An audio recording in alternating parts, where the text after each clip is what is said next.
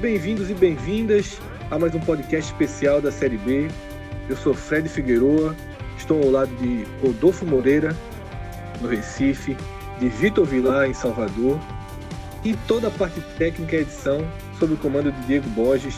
Diego, que inclusive eu aproveito esse espaço aqui para dar os parabéns, tem feito um trabalho fantástico na edição diária do nosso novo podcast, novo podcast do nosso grupo o Prova dos Nove. Prova dos Nove que nesse domingo, inclusive, pela primeira vez, apareceu entre os 50 do país no segmento de notícias, de jornalismo, no ranking do iTunes. Então, para um projeto que começou apenas agora em outubro, que é feito no Nordeste, focado no Nordeste, é uma grande alegria e uma grande injeção de ânimo a gente já receber esse feedback já vê o programa entre os mais relevantes, entre os mais ouvidos do país. Então, eu convido aqui, aproveito esse iníciozinho de programa para convidar você que ainda não ouviu uma edição do Prova dos Nove, escute. Tá? A gente já tem 20 programas no ar. Você vai encontrar certamente algum que vai te interessar. Tem entrevista exclusiva com João Dória, tem três programas muito importantes, muito informativos sobre todo esse desastre ambiental que a gente viveu aqui, está vivendo no litoral da nossa região. Enfim, certamente vai ter um programa que se encaixe ao seu perfil, seja de jornalismo, de política, de economia, de empreendedorismo, de tecnologia. A gente tem feito uma miscelânea de temas que interessam diretamente ao Nordeste, trazendo sempre convidados de peso. Tá? A gente já teve dois governadores com entrevistas exclusivas João Dória, Flávio Dino, João Dória, governador de São Paulo, Flávio Dino, governador do Maranhão. A gente já teve outros políticos importantes nesse momento do país, também com entrevistas exclusivas. A gente teve a presidente nacional da Microsoft, a gente teve um dos CEOs da Nubank, criador do Plano Real, Gustavo Franco. Então, são várias, é, vários perfis, várias possibilidades conheça o podcast Prova dos Nove, está disponível aí no Spotify, na Apple Podcasts, no Google Podcasts e em basicamente todos os agregadores disponíveis e ao alcance de vocês nesse nosso segmento de podcasts que vive uma verdadeira explosão em 2019. Mas o tema desse programa não é podcast, o tema desse programa não é Prova dos Nove, e sim a Série B, e esta trigésima rodada foi marcada naturalmente, antes de qualquer outra coisa, pela chegada do Bragantino aos 62 pontos. Eu lembro que lá no audioguia, no meio do campeonato, a gente não teve qualquer dúvida, não teve qualquer frescurinha em cravar que o Bragantino subiria. E agora, depois dessa virada sobre o Vila Nova, na última sexta-feira, o time ancorado, digamos assim, pela Red Bull, chegou aos 62 pontos. Não podemos dizer que está matematicamente na Série A, mas o Departamento de Estatística da Universidade Federal de Minas Gerais considera que o Bragantino tem 100% de chance de acesso. O que é que isso quer dizer? Ora, se não tem a confirmação matemática, como é que um departamento de estatística coloca 100%? Porque para um, de, o departamento de estatística, ele não está fazendo apenas a matemática simples, que seria: ah, o Bragantino perde todos os jogos e todos os adversários ganham todos os jogos.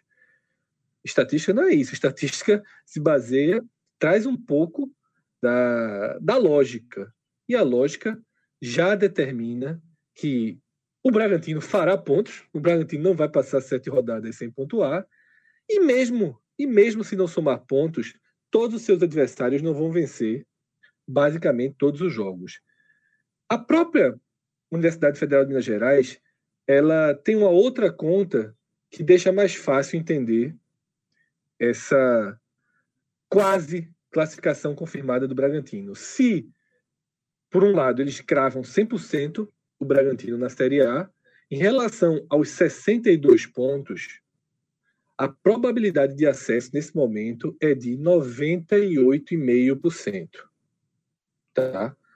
Um time que alcançar 62 pontos tem 98,5% de probabilidade de acesso. Ou seja, se o Bragantino, o que, é que isso quer dizer no final das contas? Perder os sete últimos jogos, se ele perder os sete últimos jogos, ele tem basicamente 99% de chance de subir para a primeira divisão Imagine o seguinte: imagine que você tem um, um cesto com 99 sonhos de valsas e um ouro branco.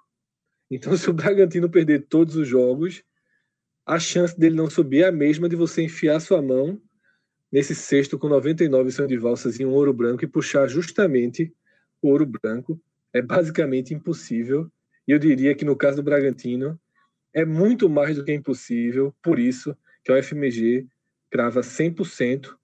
E aí, Rodolfo, Júlio César, goleiro do Bragantino, ao fim da partida, ele não, não celebrou o acesso oficialmente, mas já deixou claro que a partir de agora, eu achei interessante ele trazer essa visão. A partir de agora, o objetivo do Bragantino é confirmar o título. O Bragantino segue focado nesse título da Série B. E nos vídeos de bastidores do esporte, no vídeo que o esporte lançou após a também virada sobre o Paraná Clube, tem um trecho que a gente vê Guilherme falando também algo muito parecido. Ele diz que o time vai subir, mas que ele não quer só acesso, que ele quer o título. O esporte, nas contas da UFMG, tem 98,8% probabilidade de acesso é mais ou menos o sexto de sonho de valsa e ouro branco que eu descrevi agora há pouco. Na sua visão, Rodolfo, tem um campeonato à parte para esses últimos sete jogos, com seis pontos de distância do Bragantino para o esporte, ou a tendência é que cada um apenas confirme seu posicionamento e seja estilo Ferrari, né? Tragam os carros para casa. Fala, Fred. É, saudação para quem estiver nos ouvindo nesse programa e agradecer a Diego pela, é, pelo suporte, né, por estar tá fazendo mais uma vez, permitindo a gente discorrer nossas ideias e, e fiquei um pouco intrigado aqui quando você começou a falar sonho de valsa. Fiquei me perguntando onde é que isso ia parar, mas acabou sendo bem apropriado. É, há um campeonato à parte, tá? Porque além da matemática permitir é, tornar, digamos, acessível ao esporte ultrapassar o Bragantino, né? É, bastaria uma rodada com mais um tropeço dos paulistas e a manutenção desse momento positivo do esporte para a briga ficar bem quente. Então, há um campeonato, mas existe um asterisco bem pesado nessa observação, que é, primeiramente, a dificuldade desse Bragantino em em tropeçar.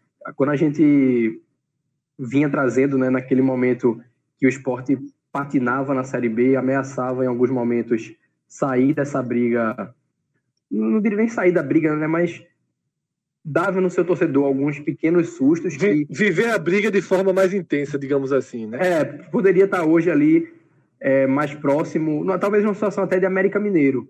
E Isso. nesse momento a gente trazia um comparativo de que se o esporte tinha um retrospecto muito bom contra as melhores equipes, né, as equipes melhores qualificadas na tabela, mas deixava a desejar diante dos mais frágeis. O Bragantino é justamente o contrário. O aproveitamento dele contra equipes do G4 é de 42,86%. É, depois, se a gente faz o recorte do quinto ao décimo, sobe para 52,38%. Do décimo primeiro ao décimo, ao décimo sexto, para 77,78%. E aí, contra as equipes do Z4, o aproveitamento chega em 85. Então, é uma equipe, é, dentro da lógica, né, cresce diante dos mais frágeis e tem dificuldades diante dos mais fortes. E por mais que é, haja margem, sim, de tropeço, porque é, o campeonato vai chegando ao final é, e é difícil a gente falar em perda de motivação para um time que tem uma premiação por vitória, uma premiação por ponto de 3 mil reais, né? Então, uma vitória são 9 mil por jogador. Isso tem um peso bem interessante na manutenção dessa motivação, além do interesse óbvio de um jogador colocar um título de Série B no seu currículo. É, eu acredito que seja uma briga com um favoritismo muito grande do Bragantino, por conta da regularidade da equipe no campeonato, é, pela vantagem construída diante do esporte e também pela sequência do esporte, né, que sai agora para dois jogos fora contra, contra o Guarani, que se não é o maior desafio do campeonato, também deixou de ser um pato morto. Começa a viver novamente uma oscilação, mas ainda assim apresenta um certo desafio, sobretudo em seus domínios, e um confronto de vida ou morte para o Coritiba no Couto Pereira. Então, a depender do que acontecer nesses próximos dois jogos, talvez a gente já sacramente o Bragantino como, como campeão. Mas não dá para a gente descartar o esporte dessa briga, até porque o esporte é um time, a gente já considerou isso algumas vezes, que nesse campeonato tem futebol mais interessante do que o próprio Bragantino. Né? E se tem uma coisa que o esporte conseguiu superar dos seus problemas, pelo menos na minha avaliação, foi a administração psicológica dos jogos. Né? A gente comentava aqui em alguns momentos o time parecia se entregar com muita facilidade, havia uma, uma propensão, aquela imaturidade que a gente tantas vezes discutiu aqui, é, a suceder essa imaturidade. Né? E hoje, é, talvez esse jogo contra o Paraná seja didático para a gente mostrar o quanto o esporte consegue controlar esse nervosismo ao sair atrás de um placar, ao não, ao não conseguir converter suas chances. Isso pode ser um trunfo, mas eu acredito eu acredito na possibilidade do esporte é, ser campeão, mas eu não acho que seja uma possibilidade muito provável. Né? Existem muitos obstáculos, existe um time com muito favoritismo à frente, e da mesma forma que é, a gente não pode falar é, com muita. Na verdade, a gente não pode nem mais falar em perda de acesso por parte do esporte, a gente não pode estimular aqui um debate pró-título que permeie mais do que a especulação. Porque eu diria que não pela distância matemática, Fred, mas pela é, imposição do concorrente do esporte, título agora é, é um cenário quase tão utópico quanto a perda de um acesso, justamente por conta esporte, dessa né? para o esporte, exatamente. Por conta da qualidade do, do concorrente, né? É difícil você imaginar é, que, verdade, é. enfim, que vem liderando a competição e já entrou como o virtual campeão. Então, o campeonato nesse momento, né, a gente já fazendo essa contagem regressiva, é muito difícil imaginar que um time que já entrou como virtual campeão e que correspondeu a essa expectativa de virtual campeão venha deixar um, um título que tem tudo para ser um marco né, nessa recolocação do Bragantino como uma equipe adquirida por uma empresa multinacional é, o peso desse título é muito grande para que essa equipe deixe o, o, a estrela escapar. Exatamente, Rodolfo. Na verdade, é uma soma do, da atual diferença. Tá? A atual diferença de pontos ela é determinante para que seja o final muito mais lógico o título do Bragantino.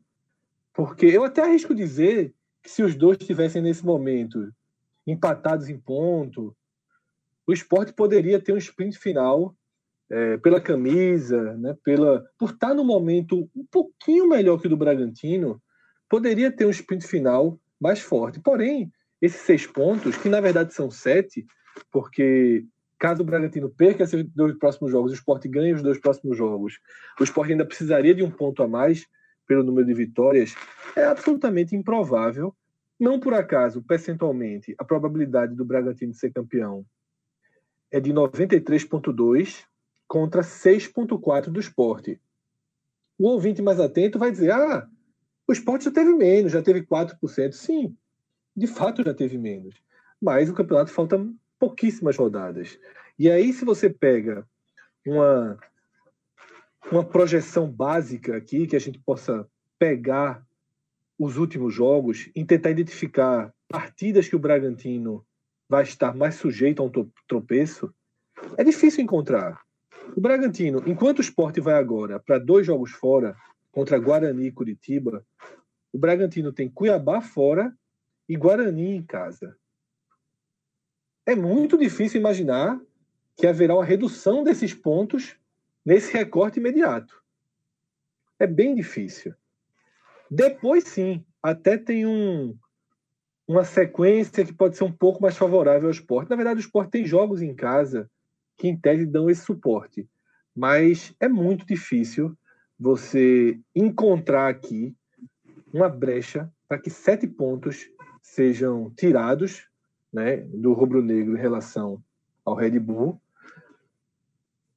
sem que, sem que você parta para aquelas é, simulações né, que a Globo faz, que o torcedor faz, simulação de site da Globo, que aí João teve um ano aí na, na Série B, no ano que o Náutico foi rebaixado, naquele ano que o Náutico começou muito mal, que o João fez a simulação que o Náutico salvava.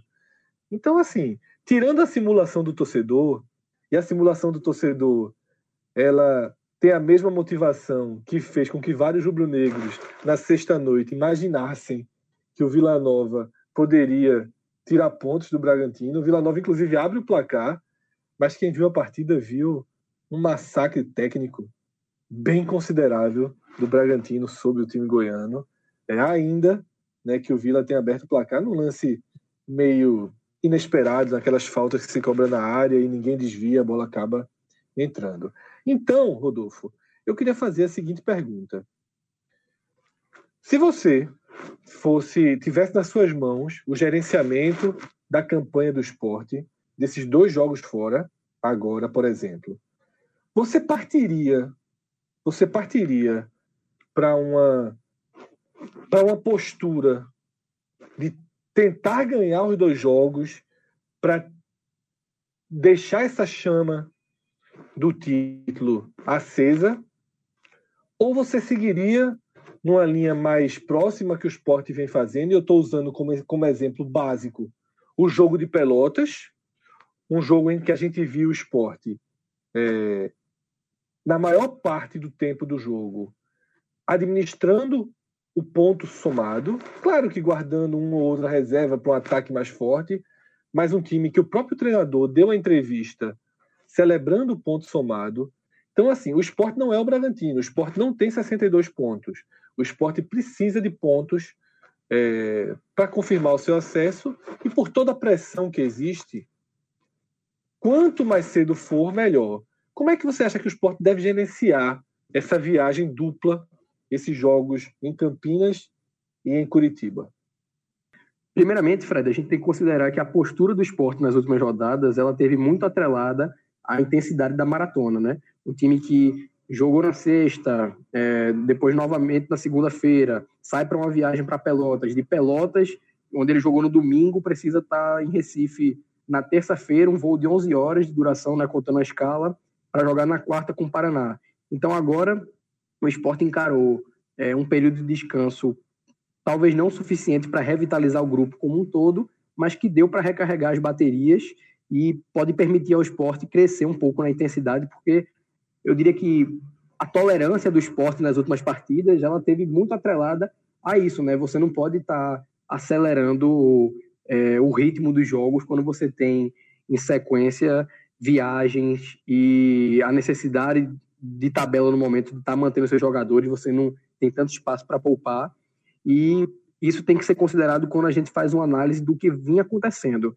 E aí eu acredito que se sim, se o discurso de Guilherme, né, que você citou aí, de foco em título, ele é carregado pelo grupo e não só pelo jogador individualmente, o esporte tem que partir é, em, em, propostas de jogos que não é, devem se pautar numa ofensividade, digamos assim, desmedida, é, buscando os seis pontos né, nessa bateria de jogos, mas inteligentemente traçadas a, as propostas para que o esporte consiga se manter pelo menos na mesma distância do Bragantino e aproveitar é, daqui a três rodadas quando ele começar a enfrentar duelos mais desafiadores em nível técnico.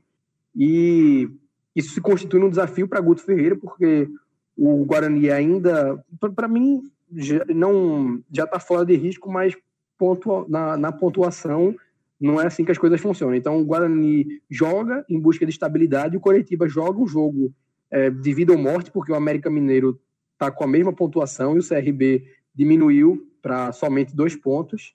Então, cresceu bastante o peso do jogo no Couto, no Couto Pereira. E vão ser duas partidas em sequência muito desgastantes para o esporte por conta disso. Mas se o propósito da equipe, se o gerenciamento da campanha for pensando em título, eu creio que o esporte deva partir é, é, com foco nos seis pontos. Por segurança do acesso, quatro pontos já seria excelente. Eu diria que talvez até três pontos, dentro daquela matemática que a gente já traçou aqui algumas vezes, já deixaria o esporte. É, não, não, tem nem como a gente aproximar mais do que já está, né? Porque a gente já está na, na contagem regressiva, é uma questão de tempo. Mas no contexto de acesso, três ou quatro pontos é uma interessante, mas pensando no título, pensando em alcançar o Bragantino e ultrapassá-lo, é, daqui para o final do campeonato, o esporte tem que trabalhar com seis pontos. Isso constitui um desafio para Guto Ferreira no aspecto físico, porque o esporte é uma equipe que sofreu muito desgaste com a maratona de jogos, também atrelado ao fato de que não teve no início do ano muito desafio é, de rotatividade, né, considerando que só jogou o campeonato pernambucano e foi eliminado muito cedo na Copa do Brasil. Então, um desafio físico aí, mental, porque eu acredito que o esporte evoluiu muito nesse aspecto, mas ainda é, vai encarar agora, nesses dois confrontos, uma prova para a gente medir até onde foi essa evolução do, no aspecto comportamental do elenco. E também técnico, porque, como a gente trouxe aqui, o Guarani é uma equipe que cresceu muito sob o comando do Thiago Carpini, e o Coritiba, por mais que não é, seja uma equipe que talvez não concretize todo o seu potencial de ter um Rafinha, um Rodrigão, um Juan Alano, e eu, eu e você compactuamos a visão de que Jorginho é um nome muito aquém é, para o que o Coritiba pleiteia. Continua se, é, se configurando uma equipe que é chata de jogar, sobretudo em seus domínios. E, talvez seja o momento mais interessante do esporte no campeonato, Fred. É, é um momento que ele conseguiu a estabilidade que tanto precisava e fez isso num caminho diferente daquilo que a gente projetava. O esporte não precisou de uma sequência de vitórias. A ausência de derrotas supriu. Era exatamente o que eu ia falar. A ausência de derrotas acabou Supriu a lacuna. Exatamente. Porque o, o, que, o que você tem uma estatística que é basicamente nenhum time sobe sem uma sequência de vitórias. Porém, nenhum time sobe com três derrotas com quatro ou cinco. Nem o time deixa de subir, né? Exatamente. Não, nem o time subiu com tão poucas derrotas, né? Então, assim, é, é, enfim, a gente está falando a mesma coisa por outros caminhos. É o que é a conclusão é realmente essa. A campanha do esporte é uma campanha em que a quase inexistência de derrotas possibilitou que a ausência de uma sequência é, fosse um impeditivo para o esporte subir, ou mesmo, né, acho que a gente até pode separar é, esse momento do esporte entre subir e subir com total margem de segurança. Que o que a gente está vendo nesse momento é o esporte caminhando, encaminhando um acesso com total margem de segurança. O que, gente, o que pode acontecer nas próximas rodadas, o esporte tiver uma oscilação negativa muito acima das que teve ao longo dessa Série B, é o esporte descer para o patamar do acesso com risco. Mas, na verdade, nesse momento, o esporte ele faz um campeonato sozinho. Né? O, o líder está muito distante, os perseguidores também estão muito distantes, mais distantes do que o líder, inclusive.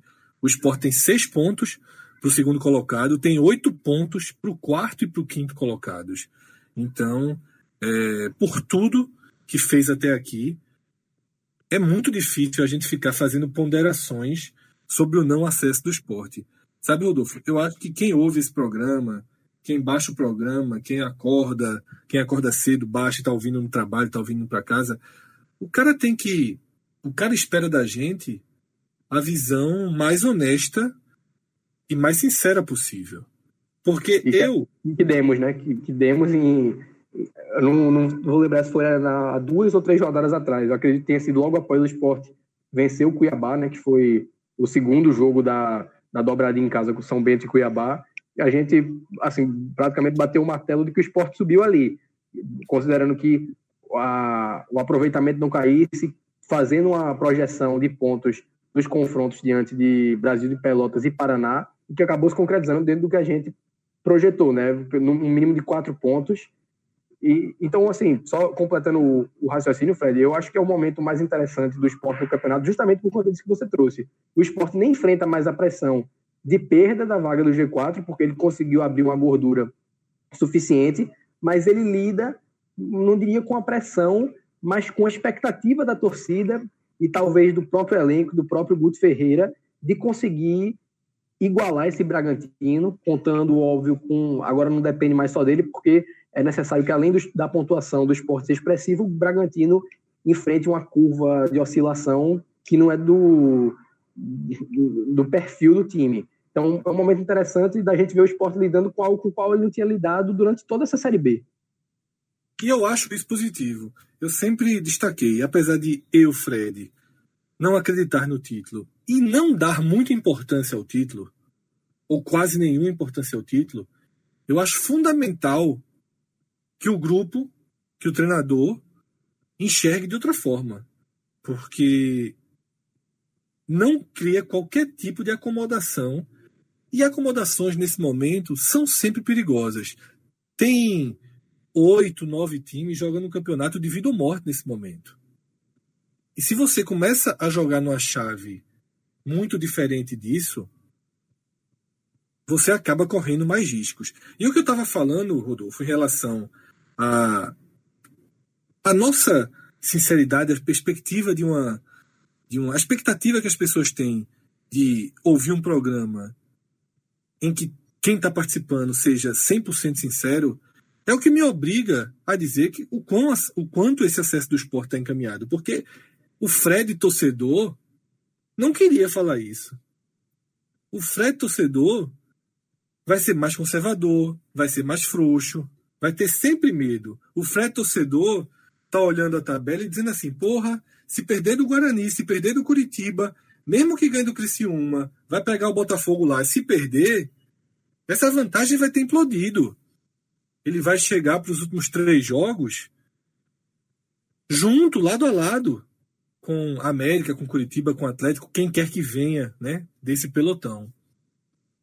Só que a gente precisa ser profissional para lembrar que eu não posso considerar que o Sport vai perder três dos próximos quatro jogos, porque em 31 ele perdeu três. Não tem ninguém machucado. Como você falou, vai ter uma semana de preparação, algo que não tinha muito tempo. Então a gente realmente é, precisa ser frio.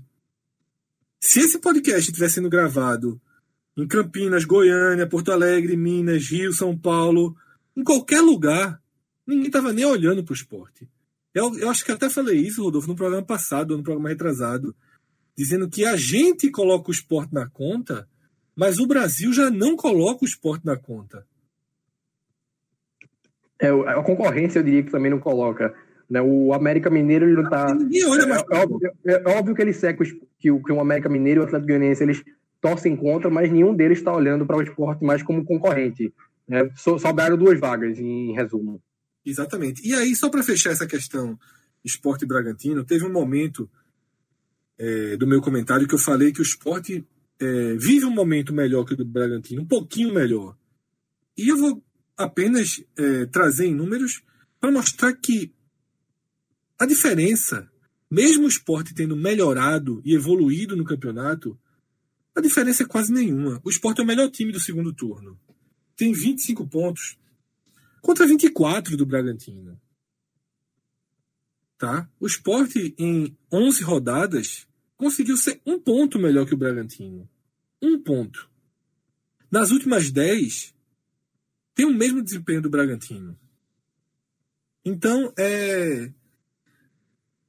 são clubes que a evolução do esporte fez com que ele passasse a render de forma similar à do Bragantino e não de forma superior do Bragantino para chegar e passar. Pelo menos a relação do América. O América vem numa campanha muito forte, mas essa campanha muito forte do América não é por isso que ele vai chegar e vai passar todo mundo. A gente está fechando mais uma rodada com o América em quinto. Mesmo que ele tenha um desempenho recente, e aí é bem melhor do que Atlético do que Curitiba. Mas é, no dia a dia, rodada a rodada, os pontos perdidos por esses times de cima são poucos. A gente tem que analisar a competição pelo prisma de quem está em cima. E quem está em cima tem, o Bragantino Sport tem aproveitamentos acima de 60%. Então, quando você coloca isso na prática, para sete rodadas, o Bragantino, para perder sete pontos, teria que ser muito fora da curva. E o esporte vai fazer o quê? Vai fazer 100%? Não vai. A gente está falando aqui que o esporte do campeonato inteiro não tem uma sequência. Então agora ele vai enfileirar oito vitórias. Não é factível, tá? Então, acho que é bom saber criar aí uma balança entre expectativa e realidade, entre o foco, tá? E, e a cobrança, o desejo e a cobrança. Eu não vejo qualquer é, é, qualquer razão em se cobrar do esporte esse título, e alguns torcedores entraram nessa, mas isso é um debate que a gente vem tendo em outros programas e a gente não precisa trazer para cá. Rodolfo. Só um, um, ponto, Fred, que aproveitando esse. Não, não é relacionado ao título propriamente dito, mas é uma coisa que eu vivenciei hoje que inevitavelmente eu tive que pensar nos nossos debates aqui também no público do podcast 45, especificamente falando do torcedor do esporte. É que o, o, o clube, o esporte, realizou nesse final de semana um simpósio, é, o primeiro simpósio voltado para a discussão científica do futebol do clube, né? Que o, o Tacão, que é um funcionário de longa data do esporte, foi o, o idealizador. E aí o, o evento foi dividido entre o sábado e o domingo, e hoje um dos dos palestrantes foi justa, justamente o Guto Ferreira, e ele falou em vários pontos, é, não, não numa postura defensiva ou num discurso, é, enfim, tentando se defender do que acaba sendo o senso comum das críticas voltadas para ele, mas naturalmente ele acabou voltado para alguns tópicos, dos quais a gente aborda muito aqui, entre eles gerenciamento de campanha, o uso de algumas peças que acabaram sendo questionadas ao longo dessa trajetória que o esporte viveu até aqui, e não dá para falar sobre isso aqui porque foi uma fala do Guto Ferreira de mais de uma hora. Então eu não tenho nem como sintetizar, mas quando eu joguei no grupo do Clube 45, né, que é um espaço no WhatsApp que os assinantes, os apoiadores do pessoa física, né, do podcast 45 minutos participam. Algumas pessoas questionaram assim o que é que a gente podia trazer. Eu só posso dizer que é, foi um momento no qual quem acompanha o esporte, né, a gente, por estar tá fazendo análises semanais aqui do clube, nós temos esse acompanhamento muito intenso. Então, um privilégio muito bom, porque torna muito claro o porquê de algumas dificuldades do esporte no campeonato, também o porquê, ah, mostra que nós acertamos em alguns palpites aqui a respeito da superação da equipe no aspecto de ser um esporte, como a gente falou, que perde pouco, um esporte que lutou contra a imaturidade de um plantel jovem e de algumas peças que vinham de inatividade, como Charles, que não jogava é, até o início de 2009, vindo de um ano parado, o Leandrinho também. Então, eu só deixo o adendo de que, como o esporte tem a intenção declarado, né, eles falaram isso no evento, de realizar esse congresso mais vezes, que o torcedor do esporte se inscreva para ir, porque é aberto a qualquer pessoa. E eu acho fundamental que a torcida, aí eu me atendo ao esporte, me atenho ao esporte porque é um evento do clube, mas qualquer outro clube que abra, eu acho fundamental o torcedor ir para poder desenvolver o senso crítico maior e fugir um pouco só da percepção emocional que acaba balizando o trabalho, muitas vezes de uma forma negativa e gerando cobranças, como você trouxe aí, excessivas, né? Essa situação do torcedor do esporte achar que é uma obrigação do clube buscar esse título e que talvez vejam como um demérito é, a possibilidade muito provável do esporte não conseguir alcançá-lo. Exatamente, mas esse, como eu falei, Rodolfo, é um debate que é muito amplo, que para entender a origem dele, talvez a gente tenha que voltar para as últimas gestões, para a construção de imagem, são muitas coisas que, que vão acabar entrando aí, mas isso a gente deixa para programas que necessariamente virão quando, quando a Série B acabar. Tá? Até lá a gente segue na nossa cobertura, mas direta, digamos assim, de fazermos as análises do que estamos vendo, sempre pontuando a nossa visão mais sincera e mais fria possível e fazendo toda essa nossa matemática, tá? E para seguir nela, nesse momento, eu desço um degrau e chego onde realmente existe uma disputa ponto a ponto pelo acesso, tá? A reação do América diante do Atlético na última sexta-feira foi é, talvez um fator decisivo para o campeonato. O Atlético fez um grande primeiro tempo, um grande primeiro tempo. Parecia o Atlético que a gente tantas vezes elogiou e que tanta ficha colocamos que ele subiria. Mas aí no segundo tempo o Atlético revela sua pior face. E no Twitter eu usei o verbo ceder. Para mim, o Atlético cedeu o empate ao América. O América não fez uma boa partida, o América não sufocou, o América não envolveu, mas o Atlético atravessa um momento tão tão de queda, tão de perda de confiança, que abriu as portas para o empate, chamou a tragédia, flertou com a tragédia e ela veio.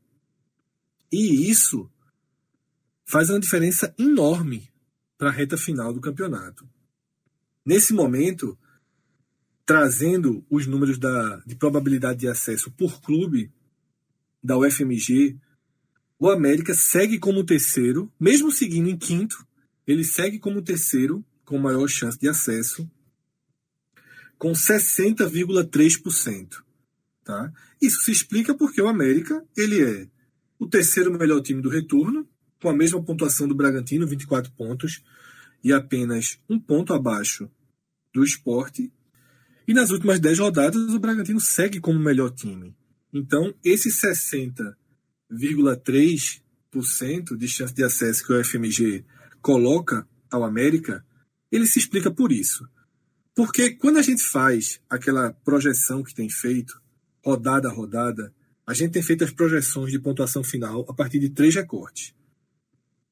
O básico, o simples, o direto, que é projetar a sua pontuação atual, o seu percentual atual para a 38 rodada. A gente também tem feito o recorte do seu aproveitamento no retorno e do seu aproveitamento nas últimas 10 rodadas. Tá? Considerando o América, se você fizer o básico, ele terminaria com 59 pontos. O América hoje é o time que delimita a zona de acesso. Ou seja, aquilo, outra tecla que a gente bate. Existe uma sensação falsa de que há uma superaceleração de pontuação. Nunca existiu. Nunca existiu. Tá? Vi várias vezes torcedores dizendo: não, esse ano vai bater em 64, o segundo turno é mais duro, todo mundo vai vencendo. E nesse momento, Minhoca já crava há algum tempo 61 como o número mágico. A gente aqui no podcast coloca 62 como um ponto de segurança. Mas a verdade é que, nesse momento, continua oscilando, rodada sim, rodada não, entre 58 e 60. Tá? Por isso que Minhoca coloca 61. Porque não há muitos indícios. O que, o que não aconteceu nas últimas 10, não sei se acontecerá nas próximas 7, porque além do América, a gente não tem esse desempenho elevado no Curitiba ou no Atlético. Então, continuando a conta do América, ele chegaria a 59 na projeção básica, ele chegaria a 64 pontos na projeção do retorno, Nessa mesma projeção, o Esporte Bragantino passa de 70, tá? E ele chegaria a 63 pontos na projeção das últimas 10 rodadas. Então é por isso que a UFMG ela aposta mais fichas no América, porque ela está se baseando no América de hoje e não naquele América diante da Copa América. E esse é o erro da matemática simples. Na verdade, o América pós-Copa América é um time que tende a conquistar o acesso e agora terá dois jogos em casa, inclusive, contra Ponte Paraná, para, digamos assim, se posicionar onde lhe cabe. Eu acho muito difícil que depois dessas duas rodadas ele não assuma um dos, uma das posições do G4 e talvez até a terceira posição. Abaixo do América, a UFMG aponta o Atlético, ainda com algum favoritismo sobre o Curitiba. O Atlético tem 52,2% de probabilidade de acesso contra 48,5% do Curitiba. Lembrando que terça-feira o Curitiba faz o jogo atrasado com o Cuiabá. A semana do Curitiba ela tem dois jogos. Curitiba vai a Cuiabá enfrentar o Cuiabá e depois vai a Ribeirão Preto para enfrentar o Botafogo. Só depois recebe o esporte.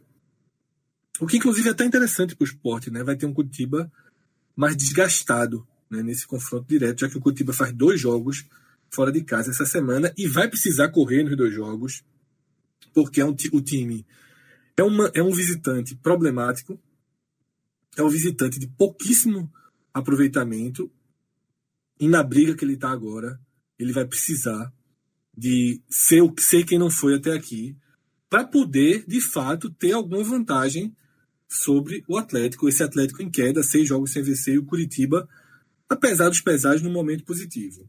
Pelas projeções do retorno, tá? O Atlético chegaria a 61 pontos e o Curitiba ficaria entre 58 e 59. Na projeção das últimas 10 rodadas, o Atlético iria a 59 e o Curitiba a 60. E na projeção geral, eles basicamente empatam com 60. Para você ver que todos os desenhos aí apontam uma disputa ponto a ponto entre essas duas equipes.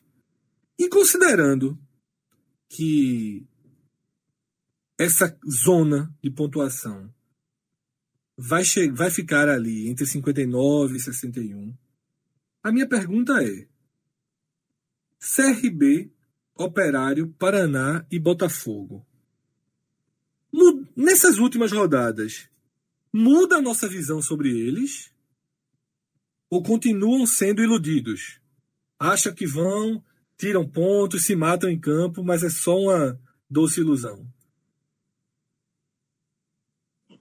Fred, o CRB, eu diria que foi o único que abriu alguma margem para, digamos assim, queimar a língua.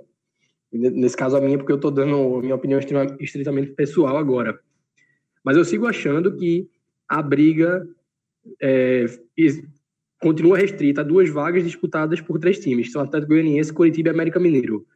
É, matematicamente falando, óbvio que está muito acessível para o CRB, a diferença pode ser de apenas uma rodada, né? E ele sai para dois jogos fora agora, que tem sido sua especialidade nesse campeonato, e ele vende duas vitórias consecutivas. Então, é um momento de moral para o time. Marcelo Cabo conseguiu trazer um fator novo que Chamusca aparentemente tinha perdido. Mas eu sigo achando muito difícil o CRB, por conta de todos os problemas que nós debatemos ao longo dessa Série B, emplaque uma sequência que o permita entrar e permanecer no G4, tá? Porque é importante a gente fazer essa ponderação a respeito dessa diferença, porque o CRB já teve no G4 nesse Campeonato Brasileiro da Série B em três rodadas, né? três rodadas em sequência, mas é, do momento que ele entrou no G4 até ele sair, ele não venceu nenhum jogo. Então, é um time que tem essa dificuldade de emplacar nos momentos certos. É, quando conseguiu entrar no G4, a postura, digamos assim, não mudou muito. Então, eu sigo sem nenhuma crença nesse CRB. E, para mim, toda incógnita agora, em relação à quarta vaga, gira em torno do Atlético de Goiás. É, eu acredito muito no acesso do América, então, para mim, é, a grande disputa que ocorre, sendo naquele aspecto de sinceridade que você falou, Fred, está distribuído entre o Atlético de Goiás e o Coritiba, e eu considero o Atlético Goianiense favorito.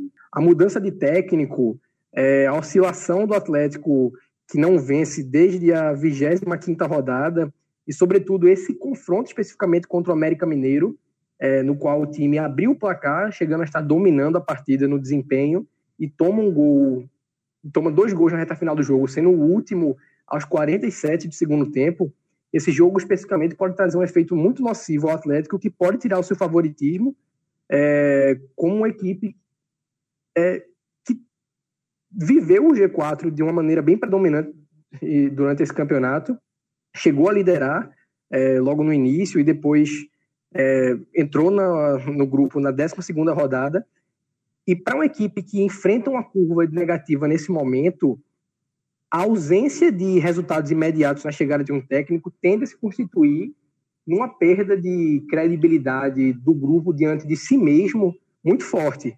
Então, para mim, a incógnita está regida em torno desse Atlético de Goiás e a resposta que o time der nesses próximos confrontos, né, agora contra o Operário fora de casa e depois contra o Londrina em seus domínios, pode ditar o que vai acontecer no campeonato. Mas eu não enxergo, Fred, é, campeonato além do América Mineiro. Essa é a minha opinião já há algum tempo e eu admito que há margem sim para o CRB queimar minha língua, mas eu não vejo isso acontecer e eu cravo é, três times para duas vagas. Agora, existe um outro lado da moeda, viu, que eu vou passar aqui, que é o seguinte. Do Bragantino, tá?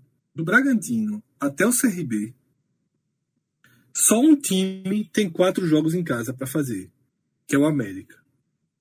Todos os outros têm três fora, três, quatro fora e três em casa.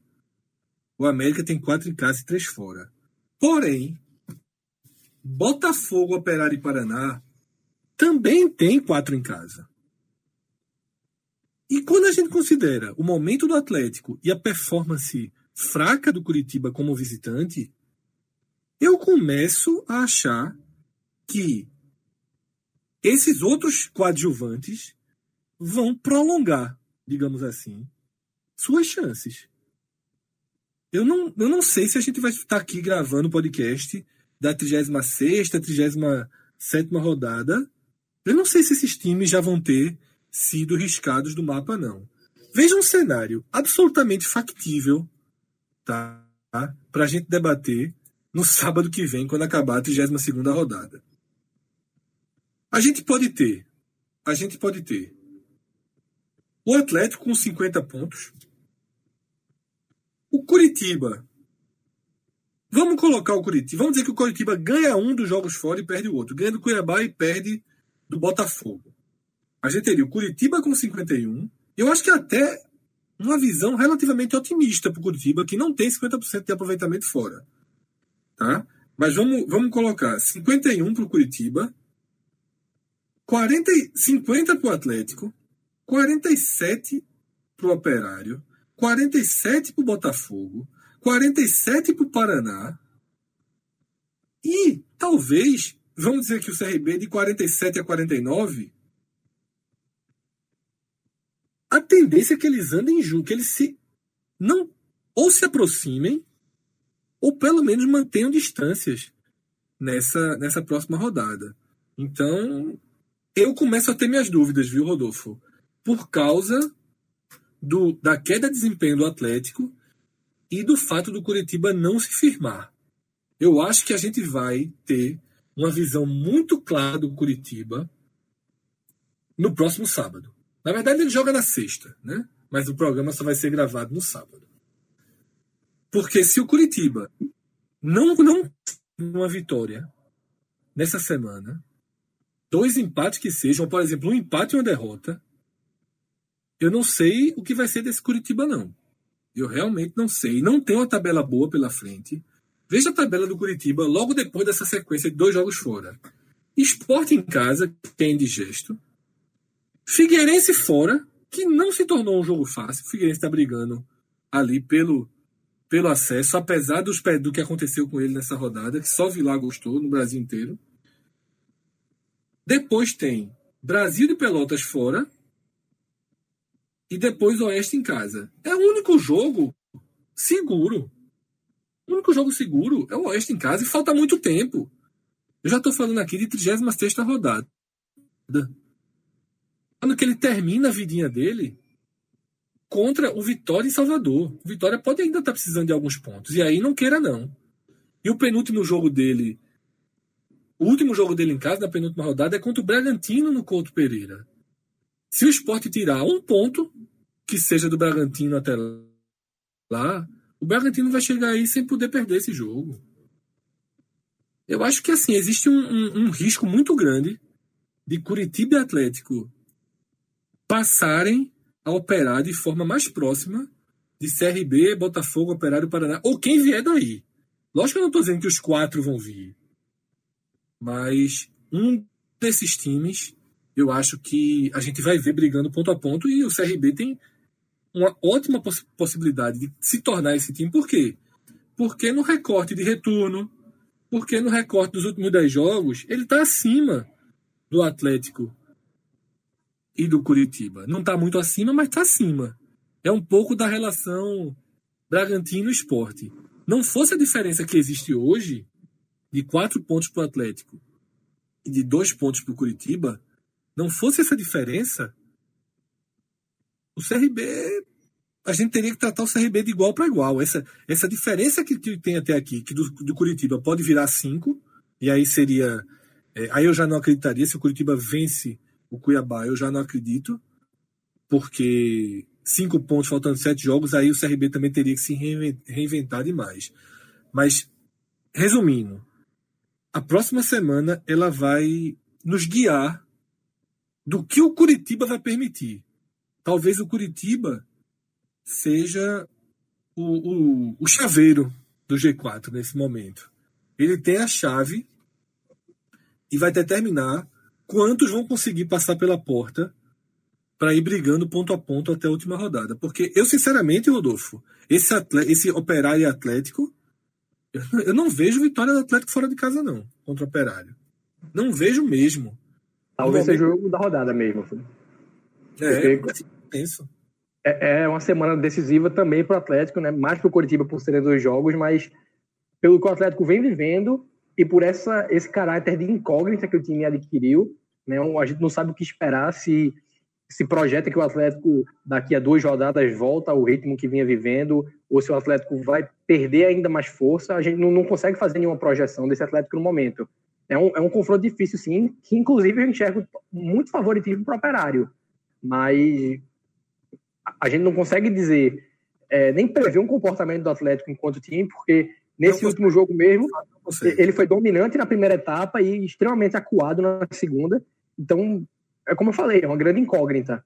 E aí uma observação referente ao que você trouxe é, sobre o CRB, independente do contexto, se for com o Coritiba vencendo na terça ou se for com o Coritiba cedendo o espaço muito cedo, se o Marcelo Cabo consegue subir o CRB para a Série A, pode mudar o nome do estádio de novo, viu? Porque era o Rei Pelé, mudou para Rainha Marta, mas se o cara no ano sobe o CSA e no ano seguinte o CRB na situação na qual o CRB se encontra, pode mudar para Rei Marcelo o nome do, do estádio, porque é, é um feito colossal. No... Colossal.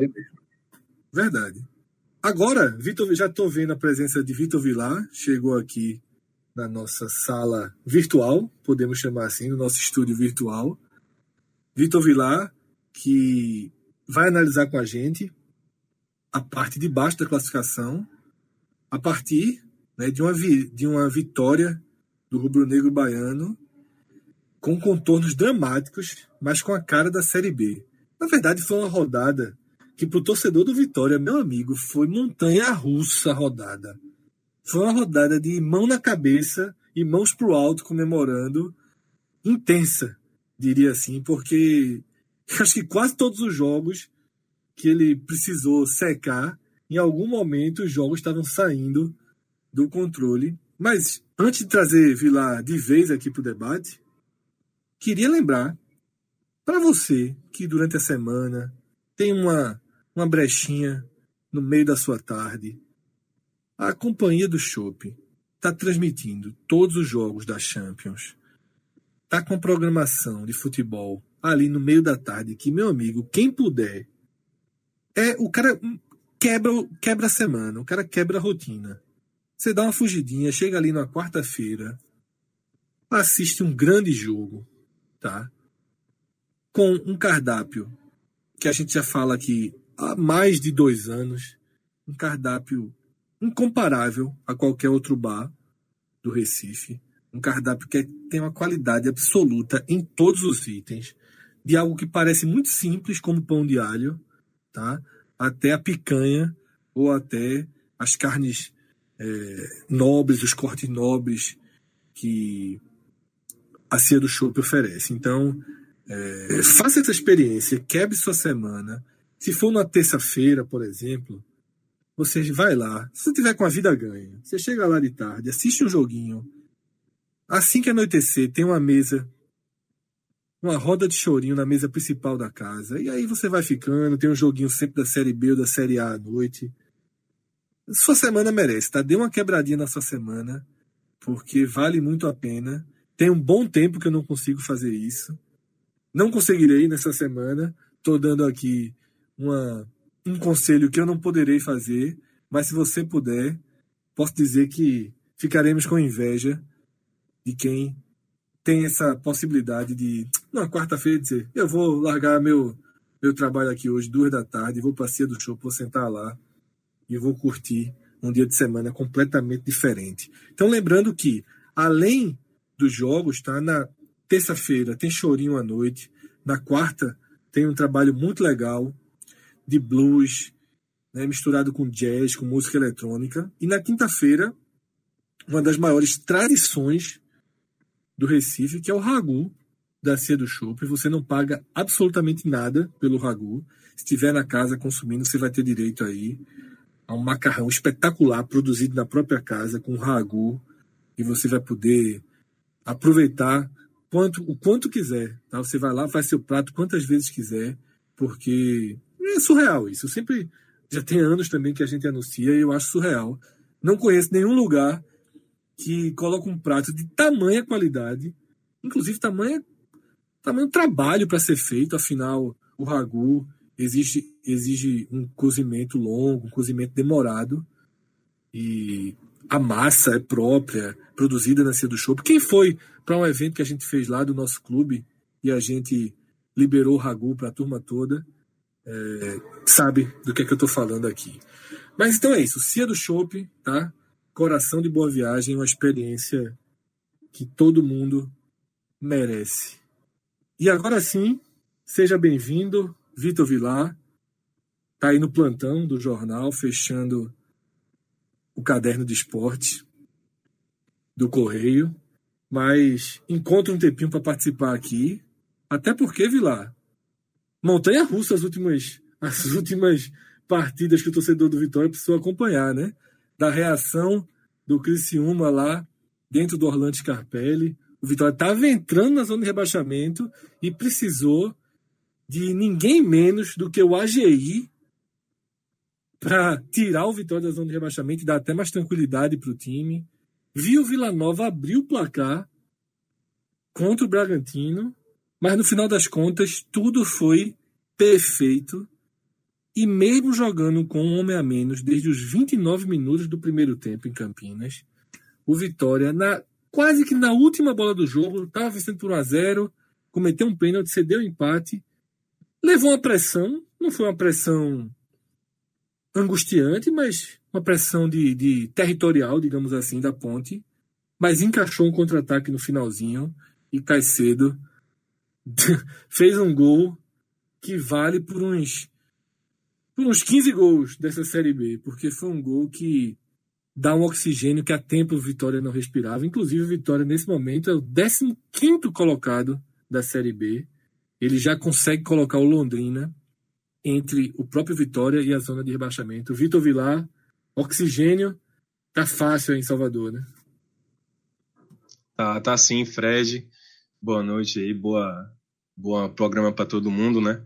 É, Fred, pois é, quem olha né, a tabela do, da Série B nesse momento, agora ao final da 31ª rodada, é, acaba vendo Vitória com quatro pontos de diferença para o Z4.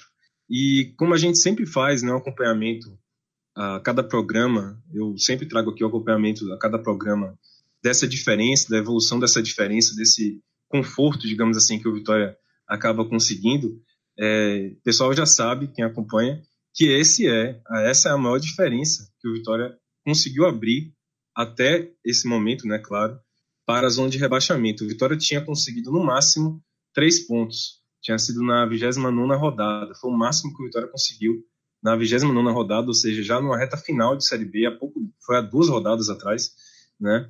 O Vitória tinha feito três pontos de diferença para o Z4, agora conseguiu quatro. Então, o cenário ao final da 31ª rodada é o melhor do Vitória, o melhor cenário para o Vitória desde o início da Série B. Né? Acho que isso dá para concluir tranquilamente que esse é o melhor momento do Vitória na Série B. Né? Mesmo um time ainda ameaçado pela zona de rebaixamento, um time que é, não, não, não passa segurança ainda, mas todo o contorno, todo o contexto dessa 31ª rodada, desse final de semana, foi um final de semana, assim, como você falou, de muitos altos e baixos né, para a torcida do Vitória, uma montanha-russa, e, e, o final, né, o resultado final, como consolidou tudo, é definitivamente o melhor momento do Vitória nessa Série B. Como você falou, é, quem olha também essa rodada, essa tabela agora, nesse domingo à noite, não, não consegue imaginar o quão dramático foi, quão louco foi é, para o torcedor do Vitória esses últimos dois, três dias, né? Porque na sexta-feira, como você disse bem, o Vitória chegou a ficar na zona de rebaixamento durante alguns minutos, porque o Vila Nova abriu o placar contra o Bragantino, e isso colocava o Vitória é, provisoriamente na zona de rebaixamento. Só que naquela partida, Fred, ainda houve uma certa assim tranquilidade por parte do torcedor do Vitória, porque o Vila Nova enfrentava o Bragantino, o líder do campeonato, e, e o Bragantino já dava indícios de que ainda no primeiro tempo poderia pelo menos empatar a partida como aconteceu e o Bragantino, na verdade, até virou o placar no primeiro tempo. Então, aquela, digamos assim, que na sexta-feira houve ali um, um prelúdio, né? houve ali um, uma antecipação do sofrimento, mas não foi um sofrimento tão duradouro e nem foi um sofrimento em que o torcedor do Vitória realmente colocasse a mão na cabeça e falasse: Meu Deus, e agora? Porque havia uma confiança muito grande na virada do Bragantino. No sábado, aí sim, o drama foi gigantesco, porque, como você trouxe também, o Figueirense fez 2 a 0 resultado que colocava o Vitória na zona de rebaixamento.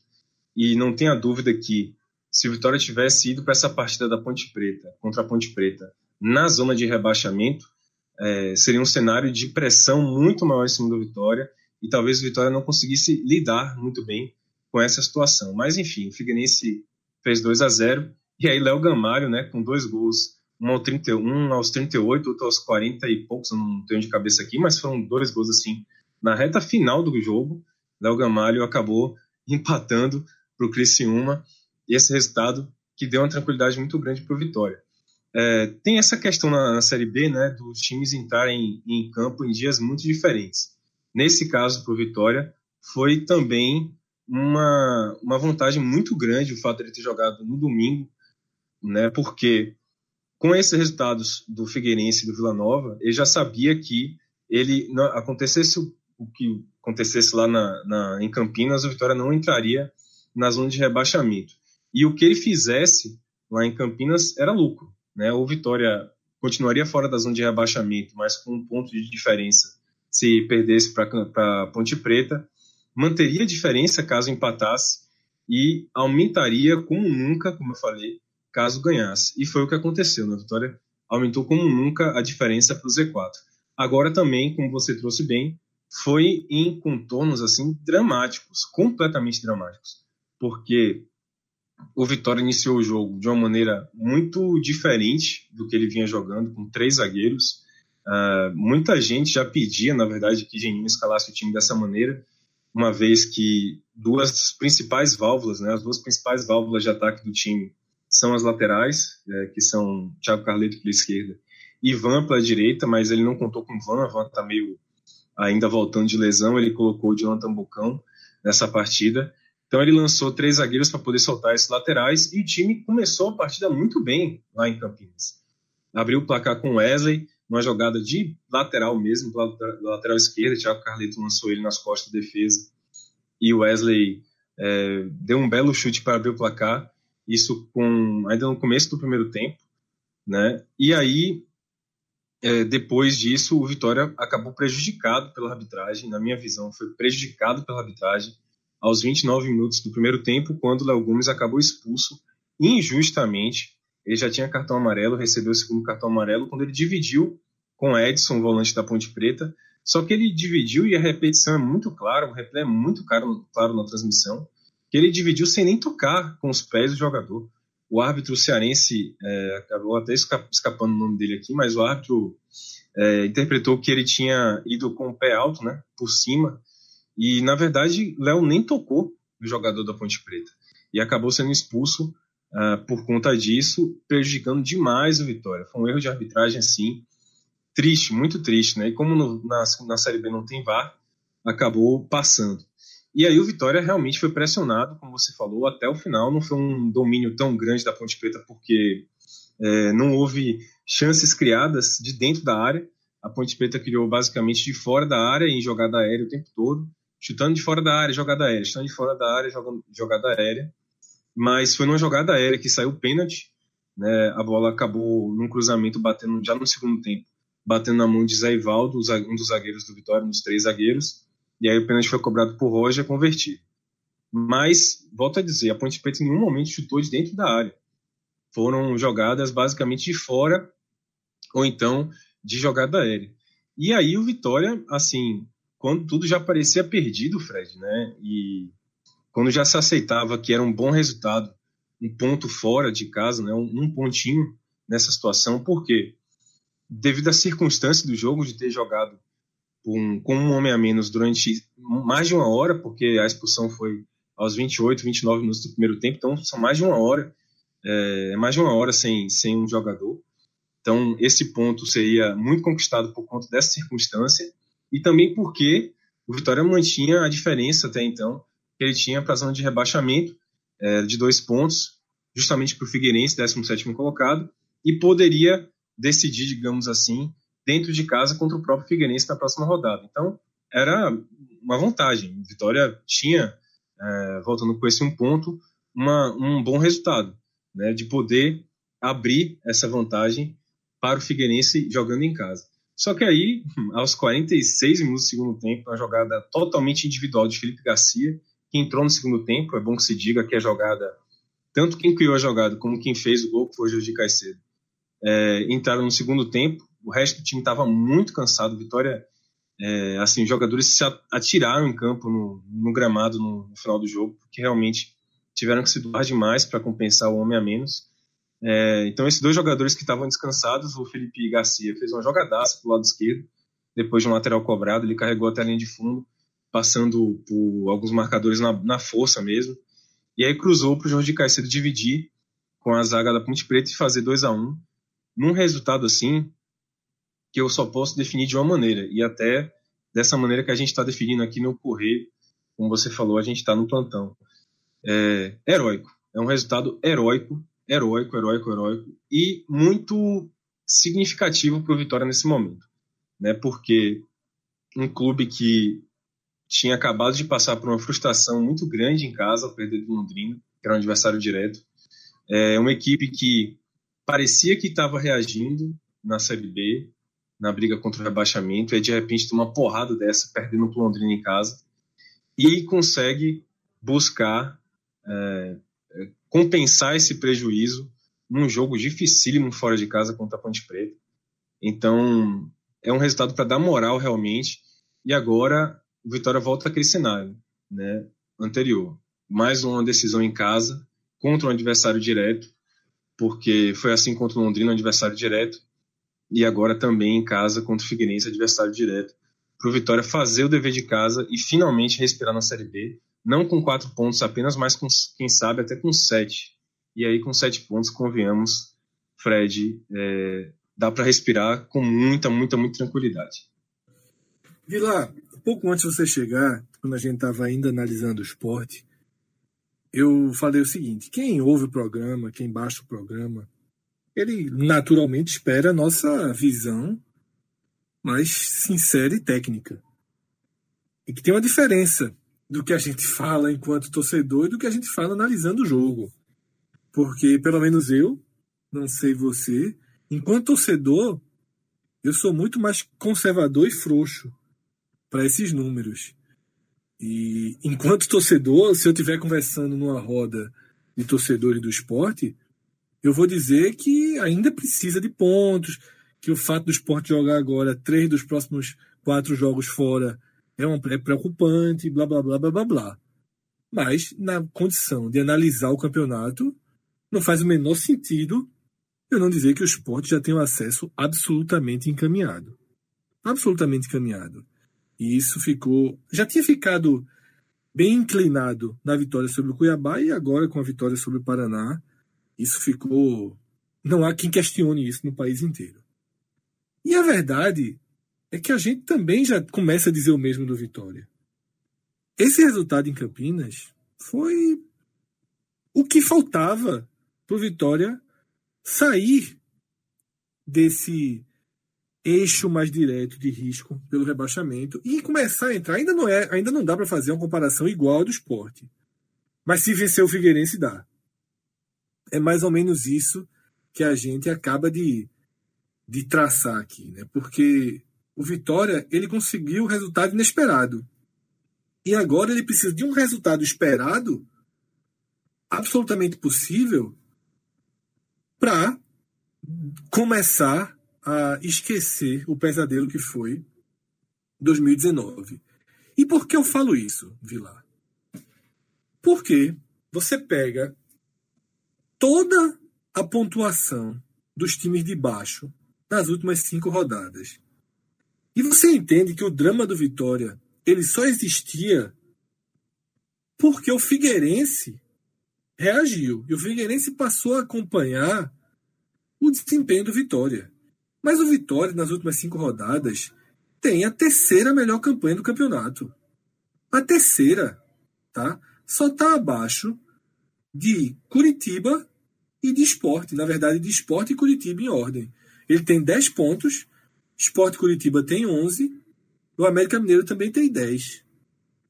Ou seja, o Vitória, nas últimas cinco rodadas, tem desempenho de acesso. Tem dois pontos a mais que o Bragantino. Enquanto seus adversários diretos, tá? O Londrina tem quatro, o Vila tem dois, o Criciúma tem três, o São Bento tem quatro, esse quatro do São Bento considera o quinto jogo lá atrás, porque nos últimos quatro só somou um.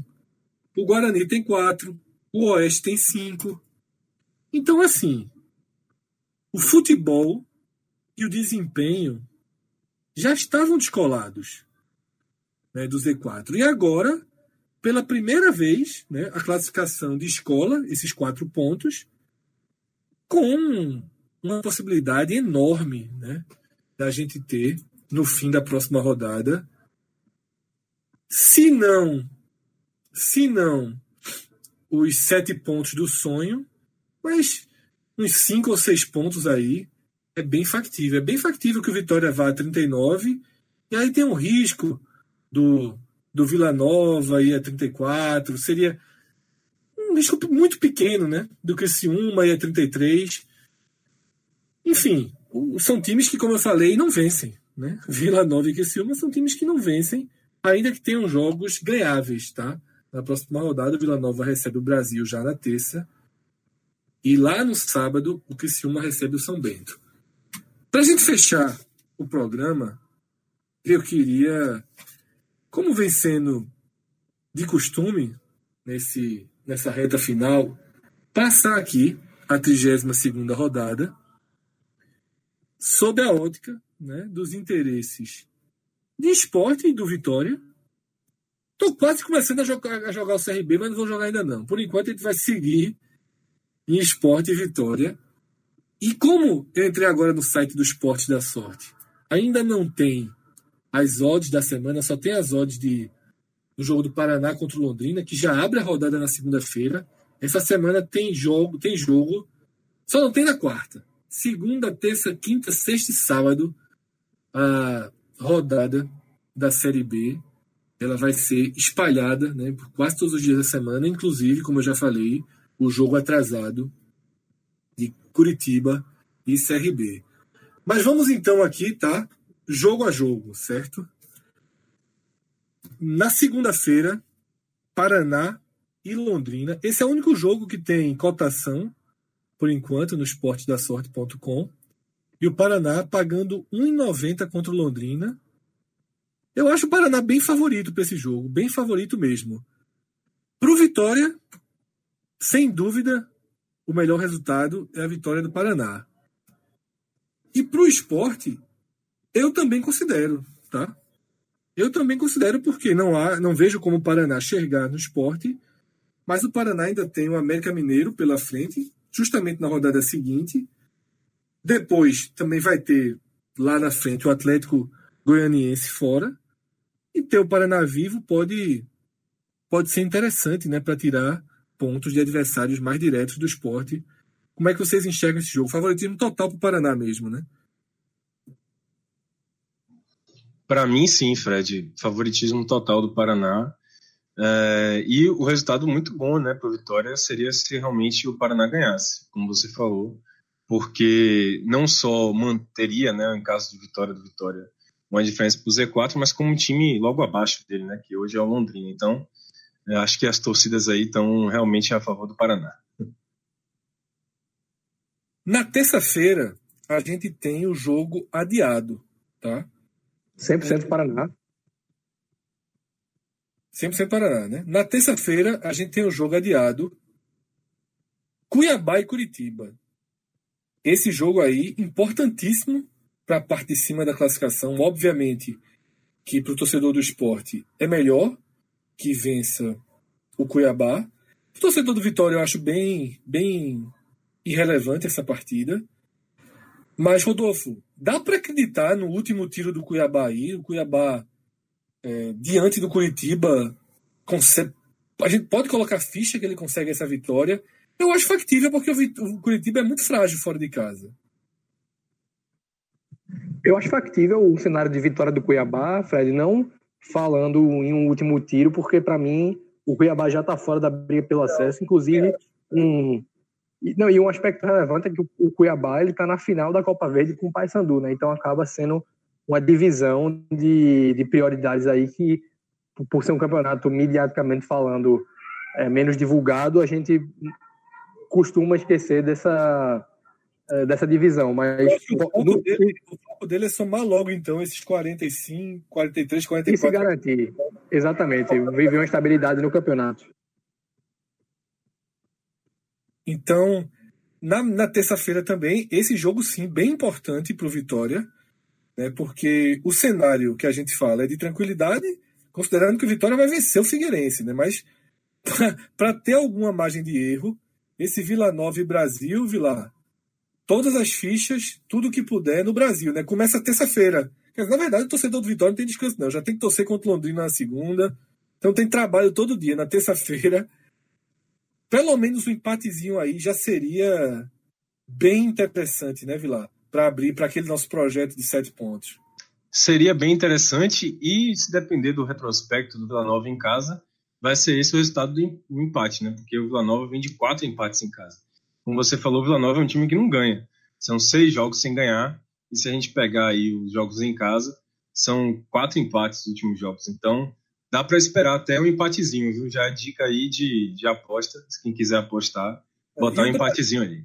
E o Brasil passou a jogar assim, né? O Brasil resolveu que a forma mais, mais rápida de chegar aos 43, 44 pontos é de, é de grão em grão.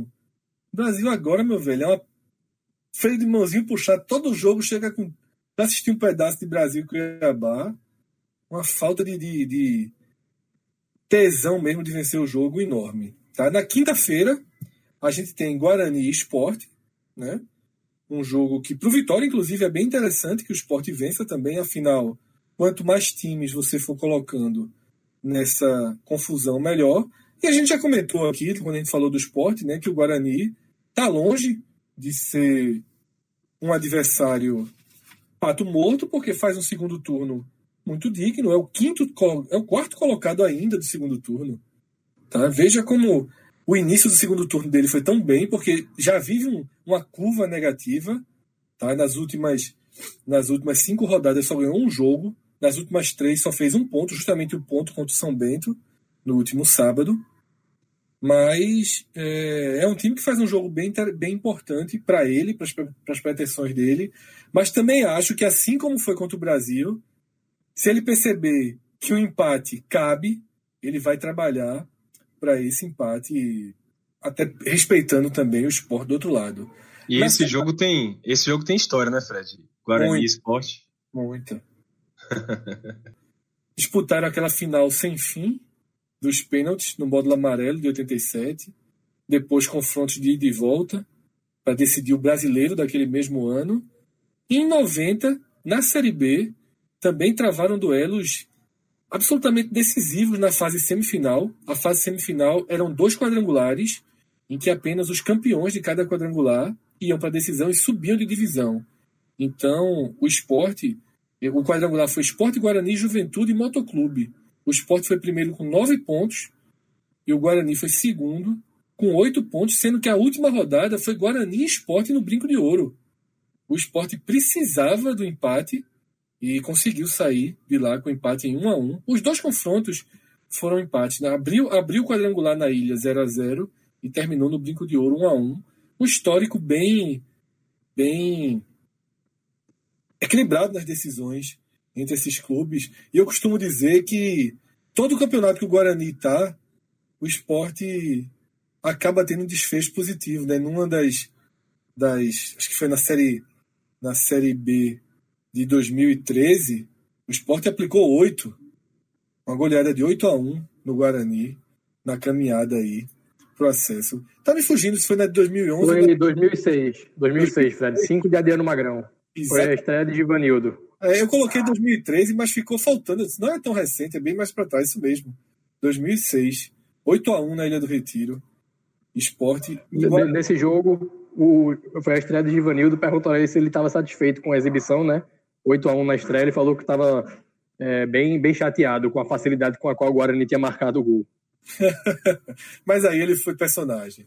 Mas vamos seguir, vamos voltar para 2019. 2019 está muito complicado ainda. A gente já foi bater em 2000.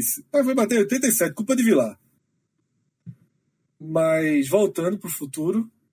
Botafogo e Curitiba, sexta-feira. Jogo extremamente decisivo. Na verdade, a sexta-feira tem os dois jogos mais importantes da rodada. Botafogo e Curitiba, Operário e Atlético. Dá para cravar favoritismo aí? Difícil, né? Acho que são dois jogos bem iguais, né? No jogo do, do Operário, eu, eu botaria um pouco de favoritismo pró-Operário por ser um mandante é, é, bem digesto nessa, nessa Série B e também por toda a questão do Atlético Goianiense de queda de desempenho, de ausência de perspectiva, ou pelo menos de uma certa nebulosidade em torno, em torno do que a gente pode projetar. Então, desse confronto, atribuiria para o operário, tá? E acaba, pode, pode acabar tendo um peso muito grande, né, Fred, na, nessa disputa, porque uma vitória tanto tira ainda mais forças do América, quanto recoloca o operário, ao menos na briga matemática. E nesse jogo com o Botafogo, é difícil a gente fazer uma projeção, Fred, porque o Coritiba não é um mandante é, muito eficaz e, ao mesmo tempo, o Botafogo é um time que oscila muito. Né? O, mais provável dos empates, do, dos resultados, para mim, acabaria sendo empate, mas a depender do que acontecer com o Coritiba na terça-feira, a gente pode passar a ter tanto o favoritismo coxa branca quanto do time de Ribeirão Preto, né? Porque é uma expressão que a gente tem usado muito, né? De efeito multiplicador. E esse jogo com o Cuiabá é o jogo-chave do Coritiba para essa reta final de Série B. Eu arrisco dizer que se tiver um dia para a pessoa ficar em casa assistindo o jogo da Série B essa semana é a sexta-feira, porque às 10h30 na Arena Pantanal, se o Globo.com não tiver aqui errado, o jogo está marcado para as 10h30 da noite. Não sei se é exatamente isso, mas acho que sim, porque Operário e Atlético às 8h30 devem ser um depois do outro. Cuiabá e Bragantino. Para a turma do esporte, que ainda coloca fichas no título, é ver se o Cuiabá consegue pelo menos aí o um empate. É muito difícil, tá? Um estádio muito confortável para o visitante. E o Cuiabá a gente já já passou aqui, né? Começa a ter muito mais foco na Copa Verde do que na reta final da Série B, ainda que a final da Copa Verde, o jogo de ida é dia 14 tá, de novembro. Ele vai precisar dos pontos para se livrar o quanto antes, depois poder focar apenas na Copa Verde. No sábado, Oeste e CRB, aquilo que a gente já falou, né, Rodolfo? CRB precisando manter sua aceleração fora de casa, continua sendo o melhor visitante do campeonato. Se quisesse, tudo aquilo que a gente falou para o CRB passa por essa partida da Arena Barueri, né? E agora, dentro do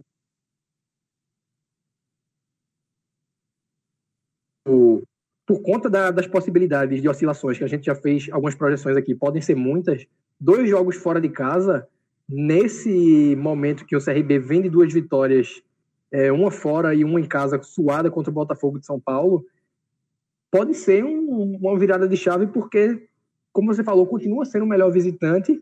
E aí, se ele mantém essa pegada e volta com pelo menos quatro pontos, matematicamente falando, ele vai estar certamente na briga.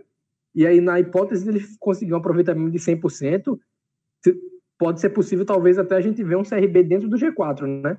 É como eu falei, eu eu não não consigo ver o CRB subindo porque não aposto numa sequência positiva regular da equipe também acho pouco provável que três equipes acima dela tenham uma curva de oscilação tão é, permanente, digamos assim.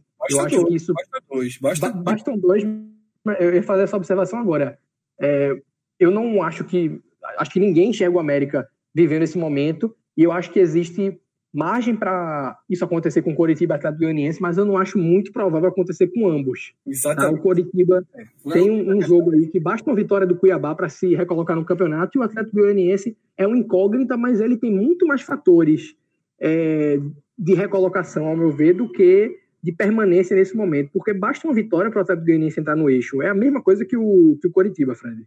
A verdade é que Cuiabá e Curitiba na terça-feira vai, vai decidir se a rodada vai ser insana ou vai ser uma rodada mais, mais normal, digamos assim, né? Porque se o Cuiabá pelo menos empatar com Curitiba, esses jogos todos que a gente tem falado de Botafogo e Curitiba, Operário e Atlético, Oeste e CRB, esses jogos todos vão ter um peso insano, tá?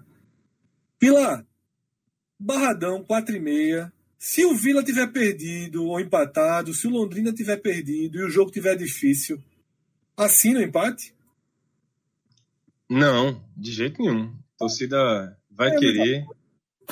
É o quê? Tá muito afoito. Eu assino, viu? Não, não, de jeito nenhum. Vitória precisa.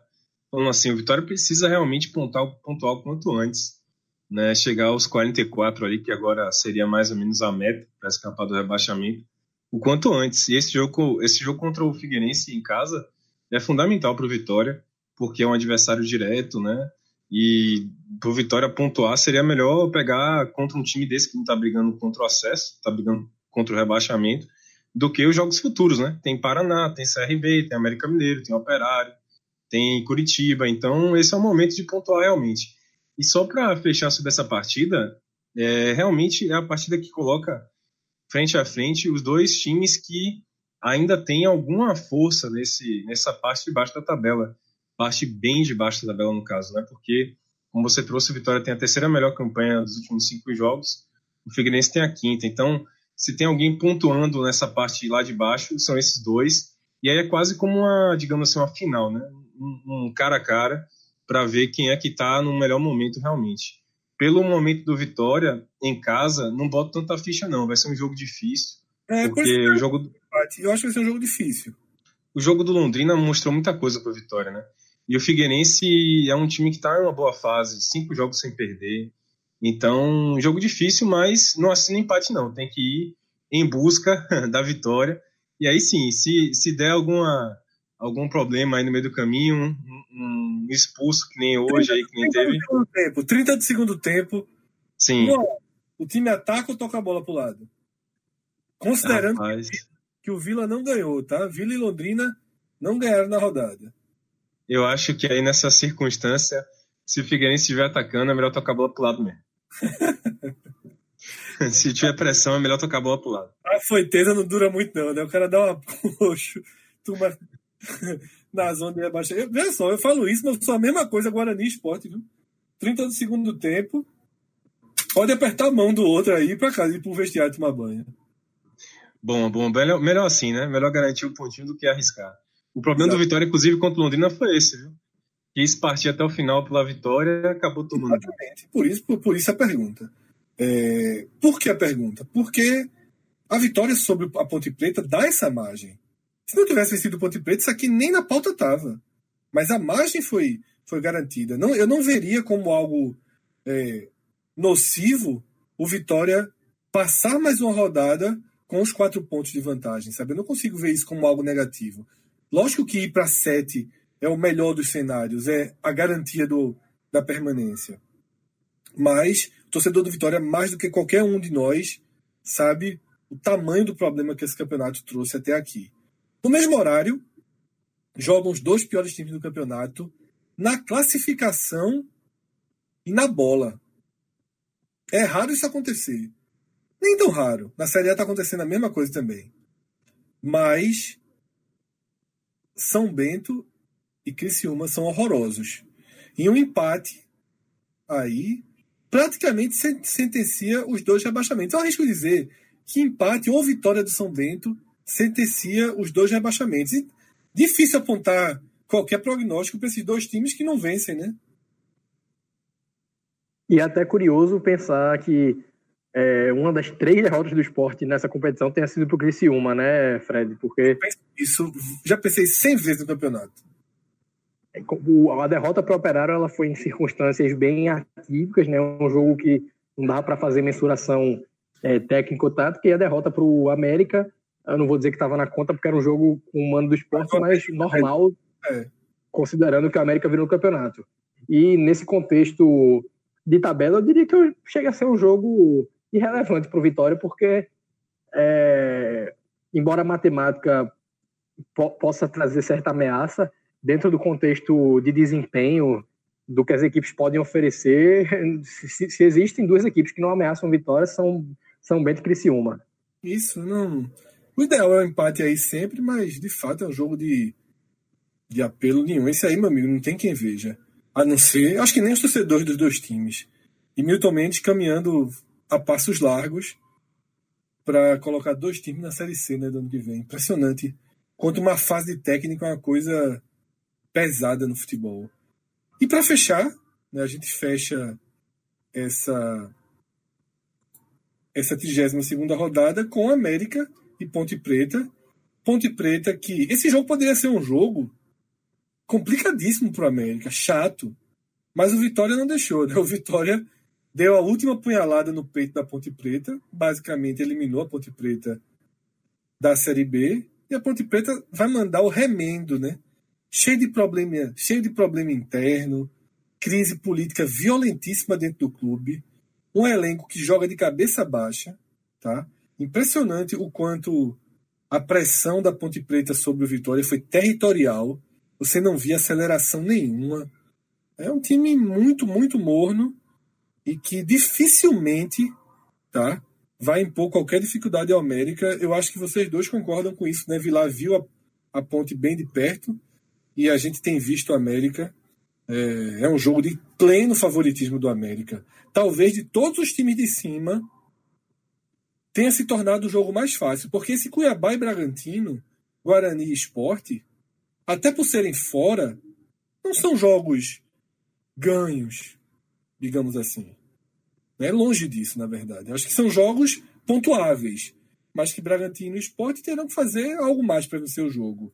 Esse América e Ponte, eu tenho a sensação clara de que o América, no suficiente, com o freio de mão puxado, consegue fazer uma vitória aí com uma margem de segurança bem razoável sobre a Ponte. Veja só, depois da, do gol de Caicedo lá contra a Ponte Preta, o que aconteceu? Torcida brigou entre si, depois tentou invadir a sala da diretoria lá no Moisés Lucarelli, entrou em confronto com a polícia, confusão da Zorra lá em Campinas o diretor executivo né, de futebol do, do, da Ponte Preta, o Gustavo Bueno, deu entrevista no lugar de Kleina dizendo que vai ter vários jogadores dispensados do, da Ponte Preta que não estão honrando a camisa da Ponte Preta. Disse que muitas vezes se coloca a culpa em cima do técnico, do Kleina, por conta das más, das más atuações, mas tem que culpar também os jogadores que não estão fazendo a parte deles. Disse que foi uma vergonha o resultado, foi uma vergonha ter jogado com um a mais durante boa parte do jogo. Postura, enfim. a postura incomodou, Vilar. Enfim, foi assim, a Ponte Preta, como você falou, Fred, é, para ela, para a Ponte Preta até ruim pegar um time que está brigando pelo acesso, né, como o América Mineiro agora, porque vai aprofundar a crise. A tendência é essa, né, porque o América vem muito forte para essa partida, a Ponte Preta vai completamente, completamente desajustada. Se algo não acontecer daqui até sábado, tem muita, muito tempo ainda, mas, inclusive, tem confusão também da diretoria da Ponte, né? Tem um, o diretor de marketing renunciou, está sendo investigado pela polícia por ter feito acordos pouco corretos no bar da Ponte, enfim. Tem várias situações também extra-campo que podem chegar a Ponte Preta ainda mais debilitada do que está aparecendo nessa noite de domingo. Rodolfo, 30 minutos aí para terminar o programa. Vou, vou correr. Até porque tão, tá, tá, tem que gravar o da Série A e estão pedindo arrego lá no, no Hangout. Para mim, um exemplo dessa Ponte Preta que configura o que vem sendo a equipe no campeonato é o fato da gente poder falar da Ponte Preta 2019 como se a gente tivesse em 2011, né, numa, um ano que a Ponte Preta conseguiu acesso com o Renato Cajá como referência técnica. E aí, um clube que chega com a Série B é, em andamento, no, na metade do seu segundo turno, e busca esse mesmo Renato Cajá, já com seus 34, 35 anos, para ser a solução, é didático que tem alguma coisa errada. Nada contra o jogador que continua sendo acima da média para uma Série B, mas. Não acho, não, é, viu? Não acho, não, acima da média para a Série B. Não, é, não é acima da média para você disputar um acesso, mas se você pega a média de todos os times, eu estou aqui me atendo ao campeonato. Sei não, viu, velho? Muito lento, velho. Já nos últimos anos, muito lento mesmo. Talvez assim, pra turma muito de baixo. Não, então, sim, na média do campeonato. Eu não queria no meu time. Mas, é, enfim. Pensando no Náutico ano que vem. Eu não, não, não, não queria, não queria, não queria. Nunca já. Ou pronto, é isso que eu quero falar. Tipo, um time que a gente pensa em tê-lo em quinto, sexto, sétimo, oitavo, que vai brigar pelo acesso, time médio, primeira página. Veja, tirando aí os. Não, não, não cabe, não cabe. Não cabe, não cabe, é muito lento. E, e, o próprio fato de ser unânime, que ele não, não cabe, mostra o quanto a Ponte Preta não tinha condição de disputar esse acesso. Ela chegou a viver um momento é, próximo ao esporte naquele retorno da Copa América, né? Viveu o G4 em alguns momentos, é, conseguiu vencer o Atlético Goianiense, é, desculpa, conseguiu encarar uma sequência com o Oeste em casa e o Atlético Goianiense, que foram os jogos anteriores àquela derrota de virada para o Bragantino, né? Que a Ponte Preta abriu o placar no segundo tempo e tomou a virada de forma muito rápida, e dali né, aquele jogo foi ladeira abaixo para Ponte Preta. Eu também enxergo o América como um amplo favorito e não acho que existe mais nada que a Ponte Preta possa fazer nesse campeonato. Então, assim a gente termina mais um podcast da Série B. Foi bem curto, a gente conseguiu trazer uma visão bem ampla aí em pouquíssimo tempo. Na, né, durante essa semana a gente se reencontra. Teremos dois programas, tá? Quinta-feira o telecast de Guarani Esporte e no sábado o programa da rodada, logo depois, né, de América e Ponte Preta, e a gente vai trazer, naturalmente, a visão toda, toda a cobertura, toda a análise de Vitória e Figueirense, um jogo chave para definição das últimas rodadas na briga contra o rebaixamento. Rodada bem importante, como a gente passou por aqui. Atenção aí aos jogos de sexta, o jogo de, do Curitiba na terça-feira, jogo atrasado, e aos dois jogos de sexta. Eles serão fundamentais para clarear as últimas seis rodadas da segunda divisão. Valeu, Rodolfo, valeu, Vilar. Diego, obrigado mais uma vez. Até a próxima. Tchau, tchau.